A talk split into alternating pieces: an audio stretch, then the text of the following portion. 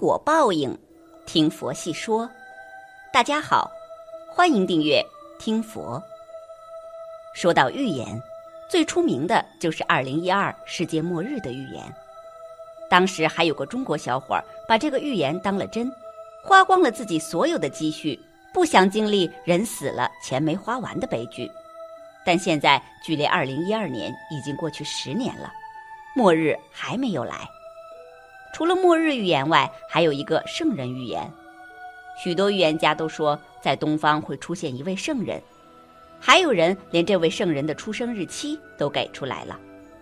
中国古代的预言神书姜子牙并不是神话中的人物，而是中国历史上真实存在的。之所以后世会演变出《封神榜》这样的神话故事，这或许和姜子牙写的《乾坤万年歌》有关。这是一本预言书，写的都是未来事，据说准得可怕。所以渐渐的，姜子牙从古时的名臣演变成了老神仙，有了神力。姜子牙在《乾坤万年歌》里，他成功预言了周朝灭亡的时间。书中的原文是说八百秋，也就是八百年。历史上的周朝一共存在了七百九十一年，和预言的时间误差只有九年。并且姜子牙还以天下一统和礼乐文章等内容，预言了周朝时期的文化特点。之后的预言就更是准得吓人。二十年间不能守，很明显说的是秦朝东周时期，又称春秋战国，是秦国统一了天下，但也只存在了不到二十年的时间。串去中直又是什么意思呢？这是个字谜。串字把中间的中直去掉以后，就是个吕字。秦始皇的母亲赵姬原本是吕不韦的宠妾。据说赵姬在跟了秦始皇嬴政的父亲秦庄襄王时，已经有了身孕，所以嬴政其实是吕不韦的孩子。姜子牙连这件事都算到了，之后的刘邦得天下、汉朝存在的时间，以及三国时司马篡权等事情也全部算到。准的可怕，让人不由得相信姜子牙是真的知了天机的。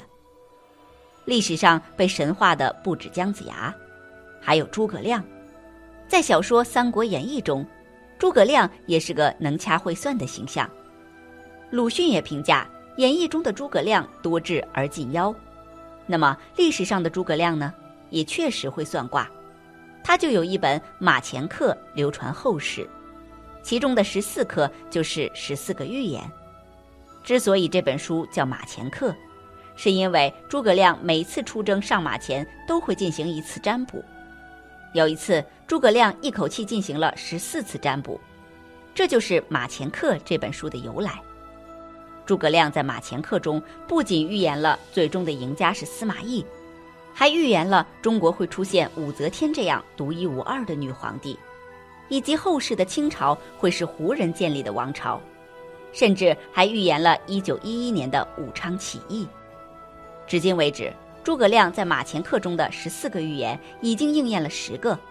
姜子牙和诸葛亮很厉害，但中国古代最有名的预言书还是李淳风和袁天罡两个道士写的《推背图》。这本书还在历代都被列为禁书，宋太宗还颁布了一道圣旨。私藏推背图，死罪。这本书预言了唐朝之后两千年的事情，不仅算出了唐朝存在的时间、在位皇帝数，还有武则天称帝以及安史之乱。除了古代史，推背图还预言了世界大战和瘟疫。如果这些都是真的话，那确实是太神奇了。那么，关于圣人的预言，也是我们这些能掐会算的老祖先说的吗？那倒不是，预言东方会出圣人的，而是西方的预言家。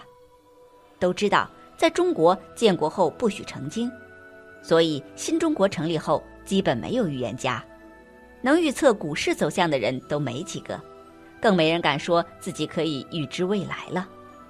东边不亮西边亮，西方倒是出了好几个大预言家：埃德加·凯西、珍妮·迪克逊。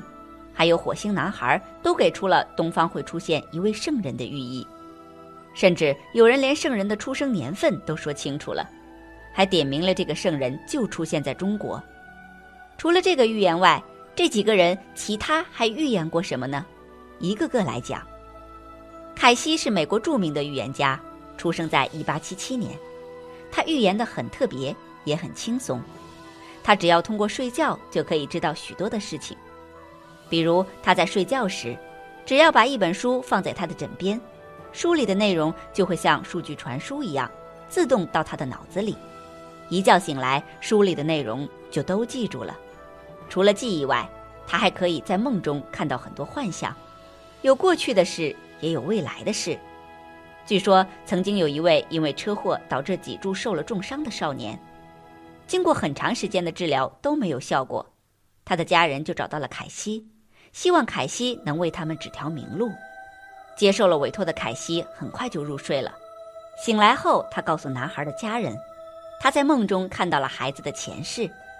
他的前世是一位罗马时期的士兵，当时正在迫害基督教徒，所以上帝才在男孩的这一世降下了惩罚。只要男孩能为自己的前世赎罪，之后他的瘫痪就会被治好。果然，几个月后，他们就遇到了一位很厉害的医生。彻底治好了男孩，这件事让凯西名声大噪。凯西最情有独钟的就是西方传说中的都市亚特兰蒂斯，他曾经几百次预言过这个地方是真实存在的，并做了很详细的描写，并预言在一九六八年，人们就会找到亚特兰蒂斯。果然，就是在他预言的这一年，科学家在大西洋海底发现了古城遗址。并且这个遗址的样貌与凯西描述的相差无几。一九二九年的经济危机，还有美国总统肯尼迪遇刺身亡，这些事也一一被凯西言中。关于东方，凯西是这样预言的：中国通过缓慢的成长来保护自身的文明，中国将要醒来了。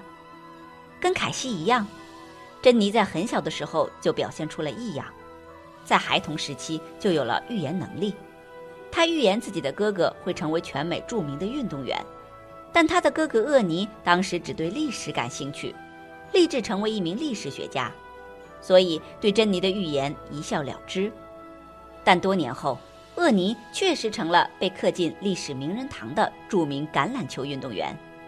此外，小珍妮还预言了父亲朋友平克特夫人父亲去世的事。出差的父亲会给他带回一条黑白相间的小狗，一个有神秘力量的小女孩，自然引起了媒体的注意，各大报纸争相登门报道。珍妮也一一准确预言了采访她的记者的身体状况和前途发展。之后，珍妮越长越大，预言的事情也越来越大，不再局限于自己的身边人，而是成功预言了好多世界性的大事件。带领美国人赢得二战胜利的罗斯福总统。也很想见识一下珍妮的魔力，于是邀请他到白宫，询问他二战还有多久会结束，以及自己的病情。珍妮委婉地告诉罗斯福，他还有六个月的时间来完成自己的工作，履行职责。果然，罗斯福在与珍妮见面后不到六个月的时间就去世了。珍妮还预言了丘吉尔在战后参选失败，肯尼迪遇刺等大事件。一九九七年。九十三岁的珍妮在弥留之际留下了最后一个预言：美国将会衰败，人类的希望在东方，中国将会取代美国领导世界。火星男孩是三位预言家中年纪最小的，但他的经历和预言也是最离奇的。他不仅预言地球上的事，宇宙上的事他也管。火星男孩原名叫波利斯卡。一九九六年出生在俄罗斯一个偏远的乡镇。据说，在别的孩子还哭着要喝奶的时候，两个月大的波利斯卡就已经学会说话了。但这只是他开挂经历的冰山一角。两岁时，波利斯卡已经掌握了阅读书写技巧，但除了俄文外，他还会写一些谁也看不懂的符号。他告诉大人们，这些符号是对宇宙文明的记录。但大人们只是觉得这是童言无忌而已，并不当回事。八岁时，波利斯卡又在一次篝火晚会上，向父母亲戚详细的讲述了火星人及其文明，还有史前的地球。也是这个时候，波利斯卡引起了媒体的注意。俄罗斯的《真理报》就对波利斯卡进行了报道，波利斯卡成了火星男孩。为什么俄罗斯人会对波利斯卡说的这些无法被证实的话如此当回事儿呢？因为很多人认为，即便波利斯卡说的是假的，但他说的这些知识和信息已经超过了八岁孩子可以掌握的。同样的，波利斯卡也有预言能力，他对2006到2012年这六年间地球上发生的大事进行了预言，包括战争、天灾、恐怖主义等等。总之一句话。波利斯卡告诉人们，地球和人类的文明正在遭受严重的威胁。